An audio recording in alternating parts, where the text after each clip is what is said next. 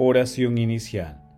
Santo Espíritu de Dios, amor del Padre y del Hijo, ilumínanos con tus dones para que podamos comprender los tesoros de la sabiduría que Jesús nos quiera revelar en este día.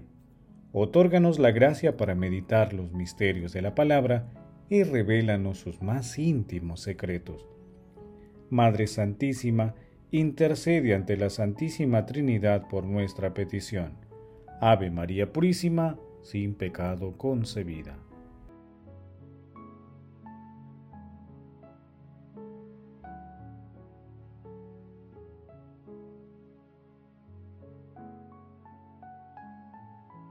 Paso 1. Lectura. Lectura del Santo Evangelio según San Lucas, capítulo 4, versículos de 21 al 30. En aquel tiempo comenzó Jesús a decir en la sinagoga, Hoy se cumple este pasaje de la escritura que acaban de oír. Y todos le expresaban su aprobación y se admiraban de las palabras de gracia que salían de sus labios. Y decían, ¿no es este el hijo de José? Y Jesús le dijo, Sin duda me recitarán aquel refrán, Médico, cúrate a ti mismo.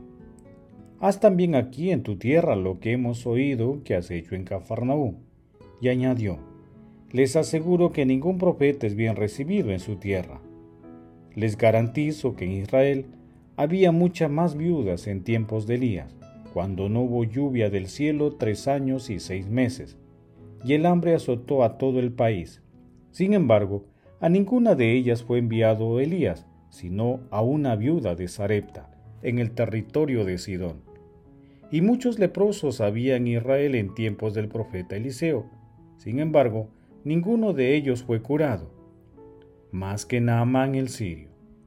Al oír esto, todos en la sinagoga se pusieron furiosos, y levantándose, lo sacaron fuera del pueblo y lo llevaron a un barranco del monte sobre el que estaba edificada la ciudad, con intención de despeñarlo. Pero Jesús, pasando en medio de ellos, continuó su camino. Palabra del Señor, Gloria a ti, Señor Jesús.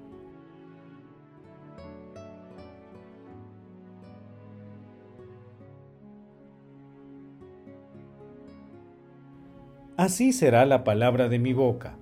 No retornará a mí vacía, pues realizará lo que me he propuesto y será eficaz en lo que le mande. Isaías capítulo 55 versículo 11. En el pasaje evangélico de hoy, el Espíritu Santo y la palabra son la chispa que enciende el fuego de la misión de Jesús. Asimismo, en esta primera escena del ministerio público de Jesús se observan que mucha gente lo rechaza a él y a su palabra. Un rechazo que al inicio era simpatía y admiración que se convierte en hostilidad suscitada por la duda sobre su persona y también por la suspicacia de su poder. Por ello, sus paisanos intentaban eliminarlo, lo cual hace que Jesús señale claramente que si ellos rechazan su propuesta y misión, otros que no son israelitas estarán dispuestos a aceptarla. En este sentido, evoca a Elías y Eliseo que realizaron signos divinos entre paganos y lograron buenos frutos. Como se aprecia, Jesús se comporta como un profeta y correrá la suerte de los profetas.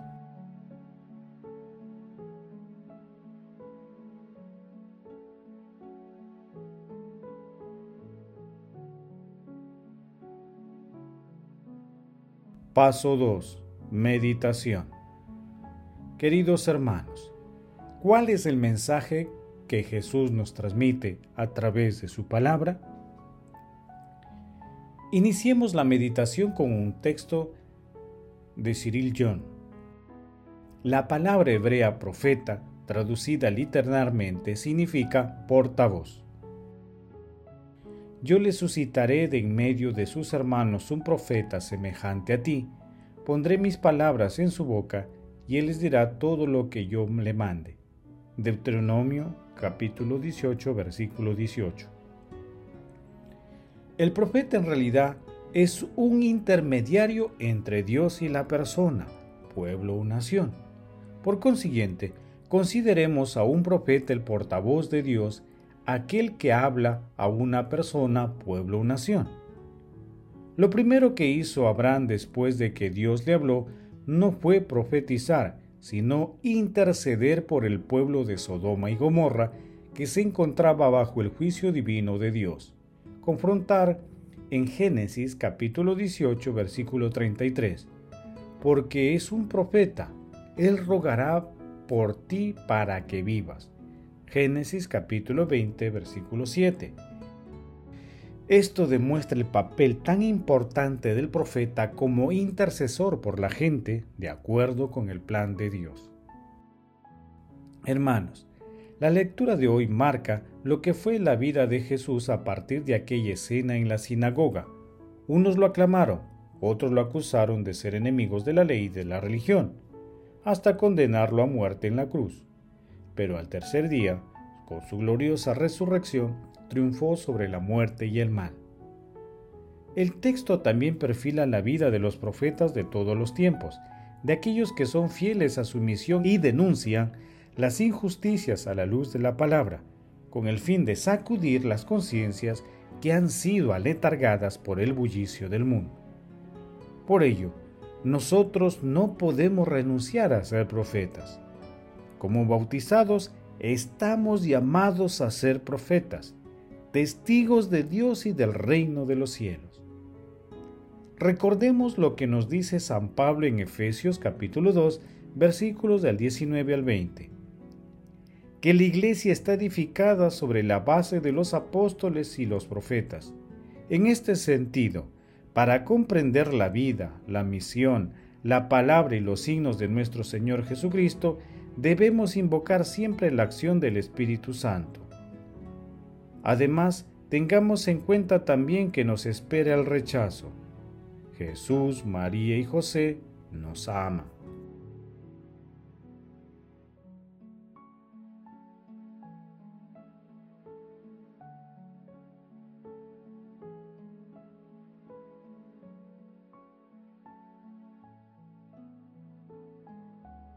Paso 3. Oración. Padre eterno, Señor Dios nuestro, reúnenos de entre los gentiles, daremos gracias a tu santo nombre, y alabarte será nuestra gloria. Espíritu Santo, Espíritu de liberación, danos la fortaleza, el valor y la sabiduría para interceder proféticamente por nuestros hermanos, y predicar la palabra de nuestro Señor Jesucristo a través de nuestras acciones cotidianas. Amado Jesús, por tu infinita misericordia concede a las benditas almas del purgatorio la dicha de sentarse contigo en el banquete celestial. Y a las personas moribundas concédeles el perdón y la paz interior, iluminándolas con la esperanza de la resurrección. Madre Santísima, Madre de la Divina Gracia, intercede ante la Santísima Trinidad por nuestras peticiones. Amén.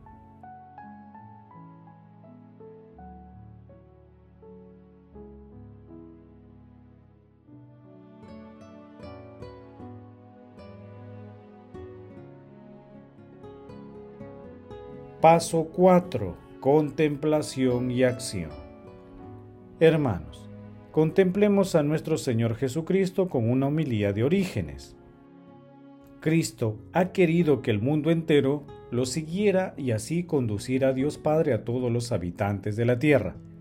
Ha querido restablecer todas las cosas a un estado mejor y renovar, por decirlo de alguna manera, la faz de la tierra.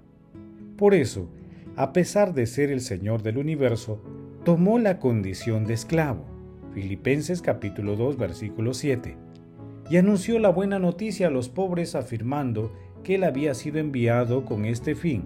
Lucas capítulo 4 versículo 18. Los pobres, o mejor dicho, los que consideramos pobres, son los que se ven privados de todo bien. Los que en el mundo no tenían ni esperanza ni Dios, Efesios capítulo 2 versículo 12, como dice la escritura, nos parece que estos son los que venidos del paganismo y enriquecidos con la fe de Cristo, se han beneficiado de este tesoro divino, la proclamación que trae la salvación. Por ella han hecho partícipes del reino de los cielos y compañeros de los santos, herederos de las realidades inexpresables. Cristo promete la curación y el perdón de los pecados a los que tienen roto el corazón, y devuelve la vista a los ciegos. ¿Cómo no van a ser ciegos los que no reconocen aquel que es el Dios verdadero? ¿No está su corazón privado de la luz divina y espiritual?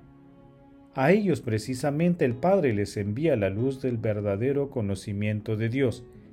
Llamados por la fe lo han conocido. Es más, han sido conocidos por Él.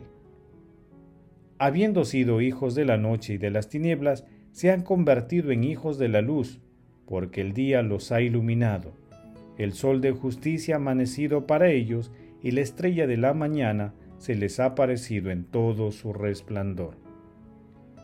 Cristo ha venido a anunciar la gracia de su venida precisamente a los hijos de Israel antes que a los otros, y proclamar el año de gracia del Señor y el día de la recompensa. El año de gracia es aquel en que Cristo ha sido crucificado por nosotros. Porque es entonces cuando nos hemos hecho agradables a Dios Padre y por Él damos fruto tal como Él nos enseñó. Os aseguro que si el grano de trigo no cae en tierra y muere, queda infecundo, pero si muere da mucho fruto. Y dice más todavía, cuando sea elevado sobre la tierra, atraeré a todos hacia mí. Realmente, él volvió a la vida al tercer día después de haber triturado con sus pies el poder de la muerte. Después dijo a sus santos discípulos, Se me ha dado pleno poder en el cielo y en la tierra. Id y haced discípulos a todos los pueblos. Hermanos, hagamos el firme propósito de contribuir a extender el reino de los cielos a través de nuestras acciones, y mediante la oración de intercesión profética, invocando siempre el auxilio del Espíritu Santo. Glorifiquemos a la Santísima Trinidad con nuestras vidas.